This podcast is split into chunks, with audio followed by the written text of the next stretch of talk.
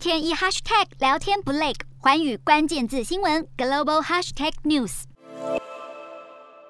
两笔俄罗斯政府公债十六号到期，一旦莫斯科当局还不出利息，金额一点一七亿美元，约合三十三亿台币，将是一九一八年俄罗斯共产党列宁政府拒绝偿付沙皇政府债券以来，俄罗斯首次外币债务违约。而除了国际信评机构纷纷将俄罗斯信评降至垃圾级示警风险，就连国际货币基金组织都说，俄罗斯债务违约并非不可能。世界银行也表示，俄罗斯极其接近债务违约。而尽管一般来说，债券到期之后还有三十天的宽限期，时间足以让俄乌达成停火协议，但如果莫斯科当局明确表示无法或是不愿意偿付，信评机构仍然有可能提前判定违约。十三号，俄罗斯财政部长西鲁阿诺夫呛虾，俄罗斯六千三百亿美元外汇存底已经有半数遭到冻结，而制裁结束之前，对于来自不友善国家的债权人将用卢布支付债券。但是国际信评机构惠誉并不买单，十五号回应，到期债券是以美元计价，如果俄罗斯坚持用卢布来支付票息，就会构成主权债务违约。